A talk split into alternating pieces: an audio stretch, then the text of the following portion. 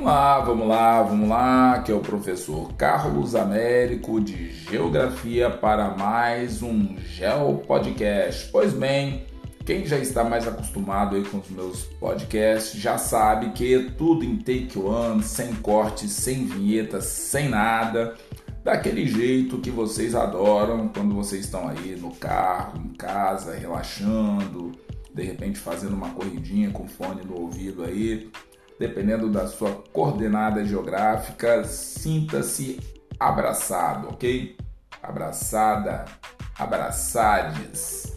Pois bem, vou falar um pouquinho hoje sobre a história dos povos indígenas no Brasil e no Espírito Santo.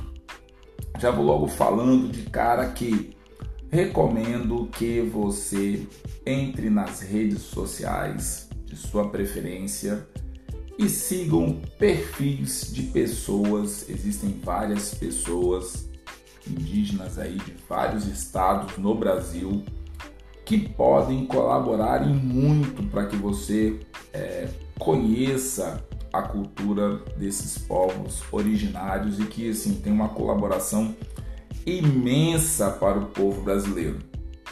É, seu território não é respeitado, infelizmente, consecutivamente temos governos aí que não preservam e a lógica perversa que acontece às vezes faz com que esses povos sofram tanto quanto sofreram na sua história. E é complicado porque enquanto para algumas partes do planeta Terra pensar em crescimento populacional é uma coisa para algumas pessoas absurdas e até que o governo tenta brecar que esse tipo de situação aconteça, tenta cercear tal. Na questão dos povos indígenas, é, do qual eu não sou profundo conhecedor, mas assim é nítido que a população indígena tem é, diminuído. E isso daí tem sido um problema, porque se você vai perdendo a sua cultura, e sem contar que sistematicamente os governos brasileiros tentam acabar com a questão dos indígenas, os povos tradicionais, pelo simples motivo de que eles ocupam território, tenta ser um território mais preservado, tal, e as atividades econômicas geralmente vão para cima desses espaços. Não preciso nem citar aqui, vocês podem pesquisar aí na internet questão relacionada aí com garimpo, questão relacionada com desmatamento, queimadas, expansão de agricultura em áreas tidas como naturais. Então, assim, são várias situações, mineração tal. Então, assim, tem pano para manga aí. Mas vamos lá. Estou aqui tentar fazer um preâmbulo de algumas coisas que acontecem no Brasil, de algumas coisas que acontecem aqui no Espírito Santo e sempre tentando trazer uma informação aí mais apropriada para você, mas que você siga em suas redes sociais essas pessoas que contam do seu cotidiano, que conversam com as pessoas, que deixam lá seu espaço aberto para divulgar, para ser como se fosse uma usando a internet, né, como se fossem espaços de resistência. Então, eu abro aqui o meu espaço aqui no podcast para que vocês aí sigam pessoas com esse tipo de perfil. Entre lá, comente, curta, compartilhe, mostre para as pessoas, entendeu? Leve para dentro da sala de aula, porque nós precisamos é, melhorar como seres humanos e nós só vamos conseguir isso conhecendo realidades das pessoas muito diferentes das nossas, ok? Eu tenho falado ultimamente para os meus estudantes o seguinte: é, você é, tem uma realidade de vida muito diferente de boa parte dos moradores do seu país, o que dirá do planeta Terra. Entendeu? Realidades que existem aqui no Brasil. Se a pessoa saísse daqui do Brasil para outros países, iria assim passar por situações muito complicadas porque não ia atentar para essa situação das tradições, costumes, entendeu? De outros países e de outros povos que tem uma relação muito diferente. Então vamos lá, vamos tentar conhecer um pouquinho aí e quebrar também estereótipos, né? Aquele negócio de índio que fica fazendo bu, bu, bu, bu, com cocar na cabeça feito de. Então, assim, é uma reprodução que tentam fazer é, e que não ajuda em nada, porque a história é, dos indígenas que já foi apagada não vai ser recuperada. Mas o pouco que nós temos aí precisa ser preservado, ok? Então, assim, vamos tentar entender um pouquinho aí. Olha só, a população indígena no Brasil gravita em torno de 897 mil habitantes. Isso aí segundo o censo de 2010, feito pelo Instituto Brasileiro de Geografia e Estatística, o IBGE. O nosso censo deveria ter ocorrido em 2020, mas nós estávamos no meio da pandemia, não deu para rolar, porque Covid aí circulando no planeta Terra, então aqui o Brasil não deu para fazer, mas era para ter sido em 2020. Não sei se vai rolar 2022, 2023, vamos ver aí para tentar reorganizar essa questão da contagem populacional. Pois bem, 0,47% da população brasileira é composta por etnias indígenas, que aí gravitam em torno de 305 etnias indígenas no Brasil. E assim, gostaria muito que essas 305 conseguissem se manter e ficar para a posteridade com a sua cultura, suas tradições, seus costumes preservados, ok? Atualmente existem 274 línguas indígenas no Brasil, então aí não foram contabilizadas as línguas é, faladas por tribos isoladas, né? Pois as pessoas não têm contato com elas, então sim, fica meio complicado mensurar isso daí. Mas se essas 274 conseguissem ser preservadas, transformadas em audiovisuais, livros, tal, para que as futuras gerações tenham contato com isso e não percam suas raízes, seria muito bom. Pois bem, se você pensar aí, ó, quando os portugueses chegaram aqui em abril, no ano de 1500, existiam cerca de 1300 línguas indígenas faladas por diversas nações e tribos. Então, olha só, de 1300 aproximadamente caiu para 274. Nós já perdemos aí aproximadamente aí para quem gosta de conta mais de mil línguas indígenas que foram perdidas. Foram perdidas, infelizmente, para resgatar isso daí muito trabalho. Falando de Brasil, você já deve imaginar o que, que vai acontecer, né? Então, olha só, existem várias palavras que foram incorporadas à língua portuguesa e que são de origem indígena, né? Por exemplo, açaí, caipira, canoa, mandioca, é, caju, pipoca, tapioca, canga. Então, olha só, tem um não só a questão do, da língua portuguesa, mas é rica em várias situações, né?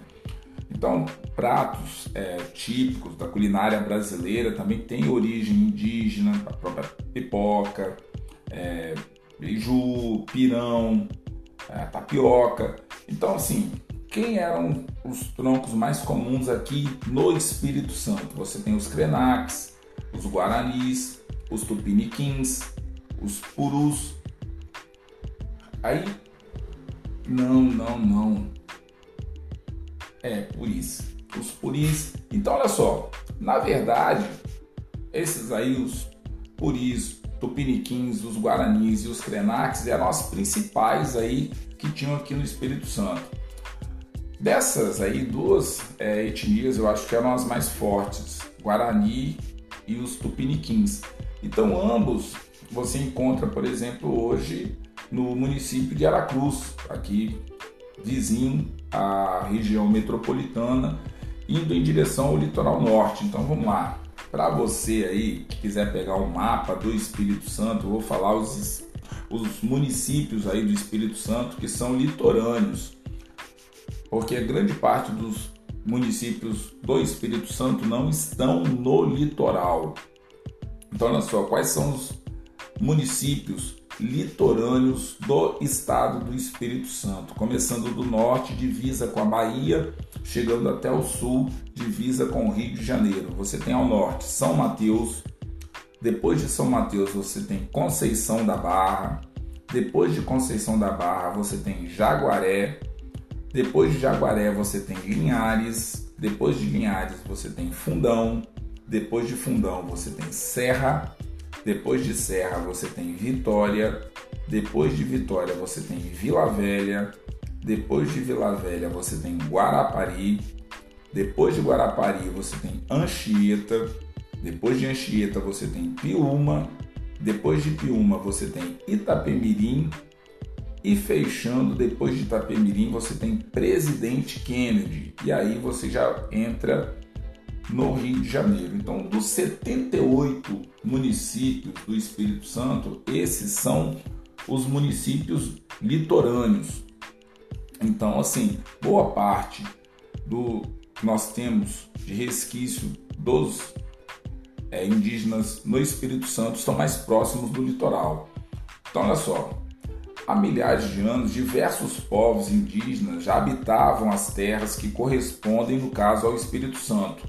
Mas ainda hoje existem muitos é, desconhecimentos sobre a importância desses povos né, para a formação do nosso Estado. E, de certa forma, isso daí foi uma forma de apagar a história desses povos. Né? Então, aí, se você pegar os tupi-guaranis, é, começaram a desenvolver a agricultura, principalmente da mandioca, que era um dos alimentos básicos para a dieta deles, a questão de, por morar no litoral, usar muito mariscos, peixes, né? A agricultura era praticada pelo sistema de queimada que limitava e de certa forma ali você tinha que usar aquelas cinzas, né, como adubo, o adubo para o terreno ser plantado, né? Você limpava, colocava fogo e pegava aquilo ali, espalhava no terreno para tentar. Você tinha pesca, você tinha caça, coleta de frutas, raízes é, que completavam né, a dieta é, dos indígenas dessa época. Então, assim, é, em suas migrações também pelo continente americano, pela América do Sul, os guaranis né, eram orientados por líderes religiosos, no caso os pajés, né, eles é, prometiam um paraíso ao final da jornada, né, e é a terra dos malês.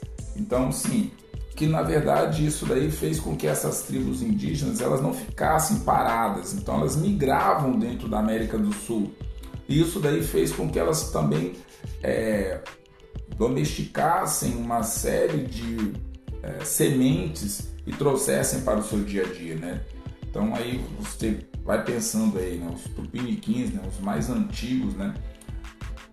É, geralmente eles não se recordam com relação a essas regras é, sociais que eles tinham. Então, assim, como é que os índios herdavam, no caso, o receio é, em usar a língua deles, porque eles eram proibidos a se manifestar. Aquela questão da igreja que veio para catequizar, então, quer dizer, quando eles mostravam a sua ligação com a cultura, eles também eram reprimidos. Então, isso daí fez com que os indígenas se fechassem com relação a isso. Então, se eles preferiam não ter contato com a sua cultura para não passar. Então, assim, os índios mais velhos, né, eles têm essa essa necessidade de salvaguardar a cultura, mas também eram muito massacrados. Então, assim, eu penso que é, quando você vai olhar assim a dança do Congo, né, a dança do, do tambor, aquelas festas religiosas,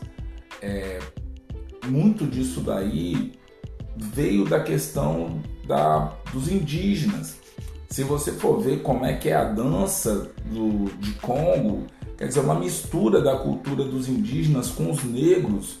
É, dá uma pesquisada, o que, que se dançava na Europa, como que eram as coisas na Europa, vai para a África e vai, vem aqui para o Brasil e vê na sua localidade como que são as coisas de roda, aquelas coisas de, de movimentar o corpo, tal, para frente e para trás, rodando, fazendo os cânticos, todo mundo junto.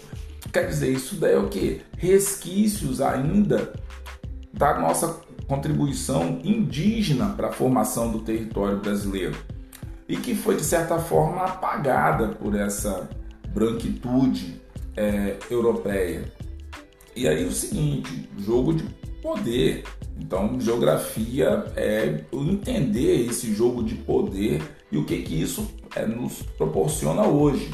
Então, assim, claro que nós temos muita coisa para falar, festa de São Benedito, festa de Santa Catarina, São Sebastião, Nossa Senhora da Conceição. Então, assim, são festas que de fundo religioso, mas que também tinham muito da sincronia com a cultura dos indígenas. E aqui eu vou pedir licença aos indígenas para colocar também a questão dos negros e das negras, que eu vou fazer um podcast também para colaboração dos negros e das negras, e lá também vou citar a questão dos indígenas.